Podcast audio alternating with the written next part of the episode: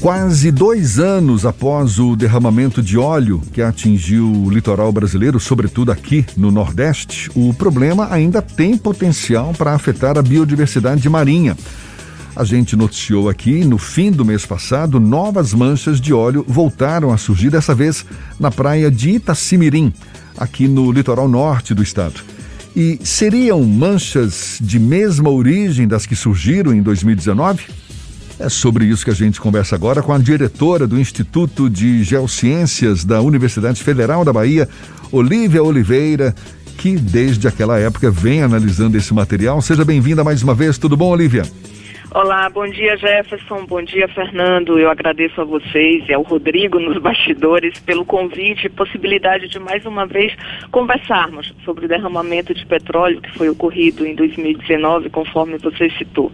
Infelizmente esse assunto não nos traz boas recordações, mas é. vejam, Jefferson e Fernando, nosso laudo analítico se completou ontem, dia 8, data Sim. em que se comemora como Dia Nacional da Ciência e do Pesquisador Científico. Uhum. E muito me orgulha da nossa UF contribuir continuadamente, significativamente para com o desenvolvimento científico nacional, mundial, especialmente no tema em tela, demonstrarmos que temos capacidade técnica, analítica, de recursos humanos e que nos coloca a um nível de excelência. Então, Olivia, a Marinha, ela já chegou a divulgar que esse óleo, Sim. esse óleo encontrado lá em Itacimirim é o mesmo que atingiu o nosso litoral Sim. em 2019.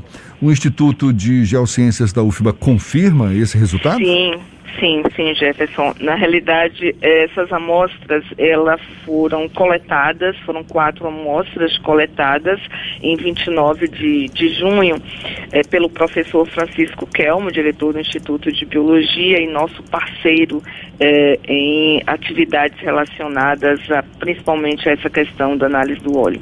No entanto, é, iniciamos essa avaliação, essas aberturas analíticas no dia 5. Isso por conta né, de não estarmos a todo vapor eh, nos laboratórios no Instituto de Geociências e, como você sabe, em outras unidades UFBA em função da pandemia. Então, nós trabalhamos com um tempo mais reduzido e com algumas prioridades, principalmente dados analíticos de nossos eh, pesquisadores da pós-graduação. Mas assim que inici iniciamos no dia 5, né, nós vimos que tivemos uma certa dificuldade com a primeira avaliação que nos daria um, uma comparação, um dado comparativo com o anterior. Isso em função de quê?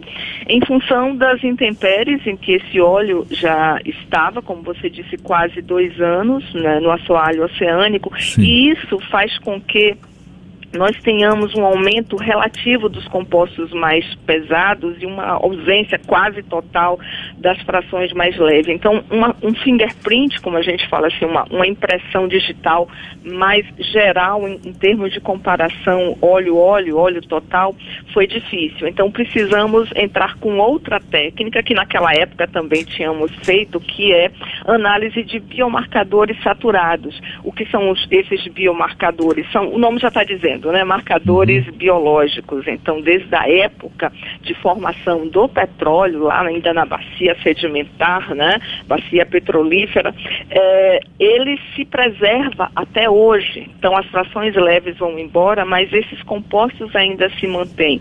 Então, foi em função, então tivemos que fazer uma, outros tipos de, de análise e confirmamos sim, né? Então, tem uma comparação é, muito boa com aqueles óleos encontrados em 2019, aquele material oleoso. No Olívia. entanto, é, essa, essa amostra agora colhida, ela se assemelha a uma massa asfáltica, uma, é como se fosse uma massa residual asfáltica, né, e geoquimicamente bastante alterada. Mas graças aos biomarcadores nós podemos identificar e, e mostrar que sim, são, são correlacionáveis. Eu, eu, eu sei que depois do, do aparecimento desse óleo lá em Tacimirim, outras praias da região começaram a ser observadas, a Defesa Civil lá de Camaçari até divulgou dizendo que, pelo menos até a segunda-feira do dia 5, né, não, não tinha encontrado nenhum outro vestígio. Uhum. Mas é de se supor que ainda haja algum óleo é, depositado sobre o, o, a, o, fundo do mar aí, sim, mesmo? Sim. É, é, é, de se supor isso, então? Sim, sim, Jefferson. É, imagine é, ao longo aí de todo o nosso litoral, né, toda a região acima nordeste até o Rio de Janeiro, é, toda essa linha costeira, ela possui algumas, vamos dizer assim, geomorfologicamente falando, algumas é, modificações. Alguns locais são mais profundos, outros mais rasos, alguns têm os recifes de corais mais proeminentes, outros não. Então, é de se esperar né, que ao longo daquele transporte, daquela quantidade enorme de óleo que veio em 2019, ele sim, ele se deposita em algumas regiões. Algumas pode ter tido, em algumas pode ter, ter tido, um soterramento é, mais rápido que outro. E quando nós mudamos de estação, então devido à diferença, diferenciação entre correntes oceanográficas, então esse material vem à tona. Então não tenhamos dúvida que temos ainda esse material depositado em algumas regiões e, e é praticamente impossível fazer assim, como se fosse uma radiografia de onde ele ainda esteja, mas é possível e vai ainda acontecer, né, em função de, das correntes, dessas diferenciações oceanográficas, vai aparecer sim em alguns locais. O que a gente ainda é, fica uh, vamos dizer assim, do, do males o menor, é que a maior parte ele já foi é, evaporado. Então, esses compostos mais leves, eles são mais tóxicos, né? Então, é, essa parte foi evaporada. No entanto, nós temos os recalcitrantes que nós falamos e é, essa deposição, principalmente nos, nos é, recifes de corais, ele se mantém vamos dizer assim, com uma avaliação danosa, né, porque é seria a parte mais densa do óleo e aí poderia causar um, assim, um dano a essas, esses locais.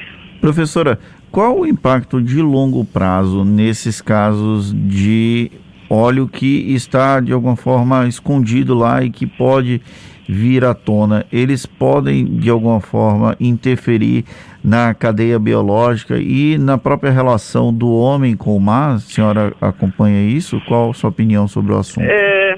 Olá, Fernando, vou falar com você. é, então, exatamente o que havíamos comentado antes, Fernando. Então, a gente tem um impacto físico e um impacto químico, e esses dois não são excludentes.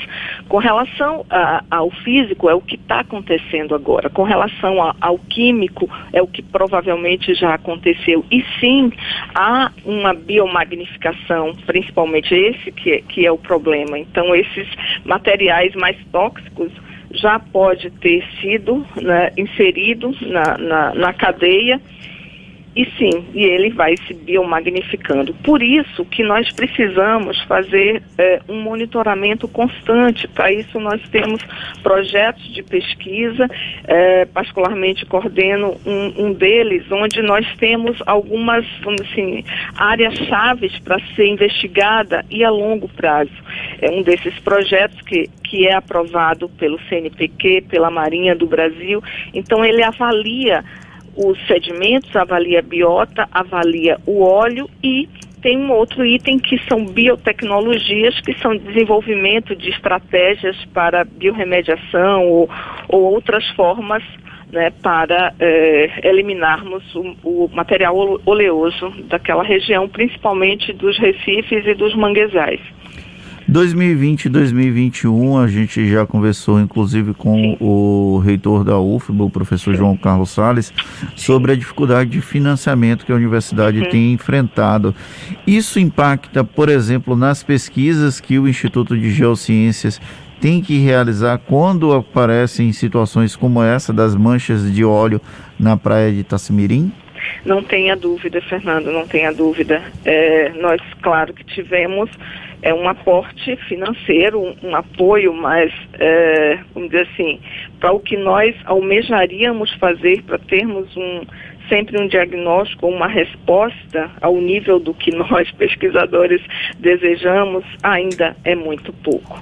Né? Nós realmente são, tivemos algumas chamadas específicas para essa temática e assim vai o pesquisador, né? Você sabe como é. Então a gente vai, é, tem uma linha de, de, de abordagem, de fomento de, de, de, pesquisa e nós aproveitamos e incluímos a avaliação desse derrame naquela é, titularidade do projeto e vamos buscando a, a todo custo onde temos uma possibilidade, uma brecha de recurso financeiro, nós apresentamos projetos nessa linha de, de, de trabalho. Então, temos no Instituto de Geociências diversas, né, a mobilização dos pescadores tem sido assim fantástica. Temos trabalhos na área de sensoriamento remoto, de correntes oceanográficas, de, de análises inorgânicas, trabalho com a população, né, com, com os pescadores e a população eh, ali litorânea, dentre diversas outras. Isso só no IGEL, mas assim, nas outras unidades, acredito que quase que todas as unidades também têm buscado né, eh, formas de conseguirmos recursos, o, o, o, mínimo que seja, mas é válido porque o acidente foi, foi uma grande tragédia para nós. Olívia Oliveira, diretora do Instituto de Geociências da Universidade Federal da Bahia, muito obrigado. O lamentável nisso tudo também, Olívia, Sim. é o fato de a gente até agora não ter tido isso. o responsável por tudo isso, não é? Identificado fale, e punido, não é? É Nem lamentável, lamentável. Olívia, é. muito obrigado, viu? Seja sempre bem-vinda aqui conosco. Obrigado, Bom dia e até uma próxima.